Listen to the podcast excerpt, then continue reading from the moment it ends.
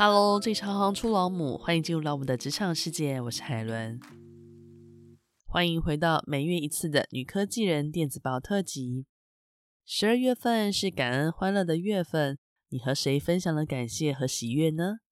过节的同时，是否也共享了美食？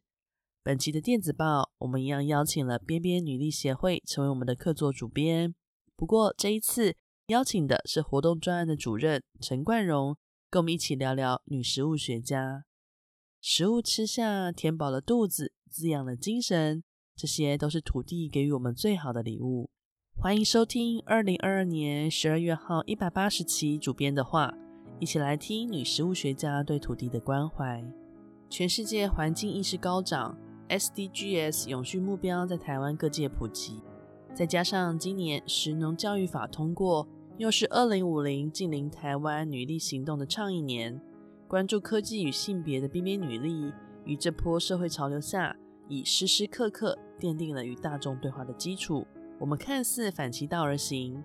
不主张将女性与喂养、食物准备者的刻板印象一刀两断，而是从中挖掘、寻找值得被诉说的故事，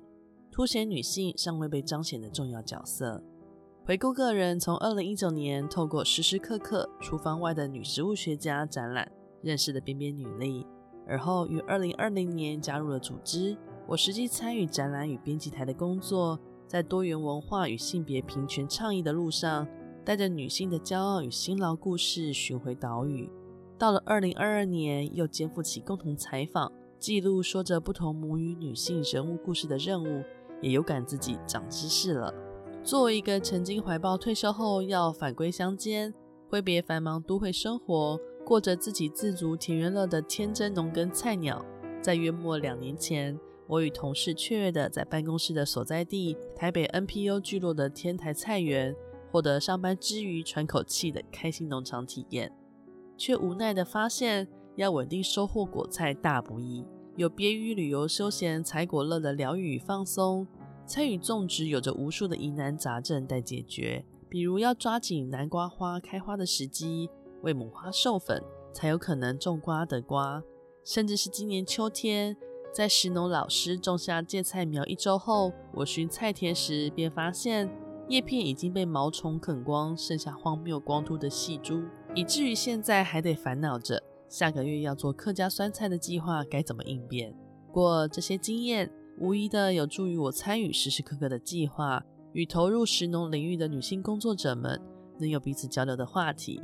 在亲自走进产地与食物生产的现场，聆听领我们进入田野、诉说自身经验的女食物学家们身上，我发现这些愿意为食粮而劳动的女性们，在不尽相同选择成为食物生产者的脉络下，有着相似关怀土地的思考。从他们的身上，我也获得来自不同族群文化承载的丰富智慧。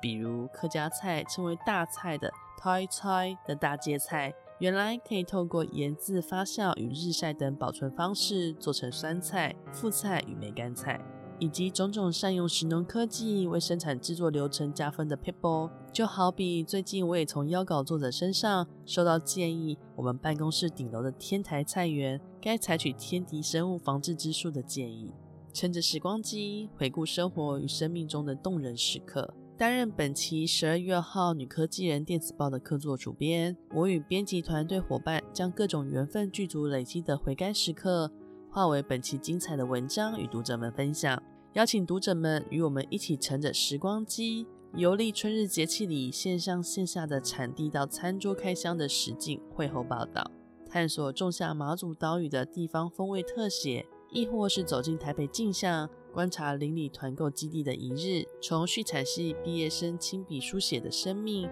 感受职涯流动带来的养分与能量，并借由专题报道。回顾近十年来，世界各地女性多元性别族群走入城乡土地耕种，为地方带来多元永续意识的影响力，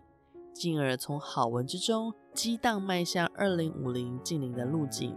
女性们更应该无所畏惧地发声，参与世界环境决策的期盼。在这次文章生产的过程中，我惊喜地发现两个巧合：第一个是我与现任秘书长玛丽皆是高中第三类组。大学念心理学系的背景，让我们都划入了女科技人的归属范畴。二是，在《一日生命与特写》文章的三位女性口中，都曾经说出类似自己不再爱念书的话语，却依旧在食农领域闯出一片天地。这些趣味点都使我感受到所谓女科技人的多样面貌。其中一日的受访者袁孙姐，当年其实是乙组文史的女学生，但她中年后参与社区食农的旺盛活力，更让我有感在食农与生活科技的领域当中，人文与自然科学并不泾渭分明。大概因为食农就是一门与生活息息相关的学问吧。好啦，说了这么多，最后还是想跟读者们唠叨的说一句：在忙碌的日常，请不要忘记要好好的吃饭。如果可以的话，也关心食物的来源，在重视食物的物美价廉之余，也要选择善待自己与土地的食材，并身体力行为环境永续而行动啊！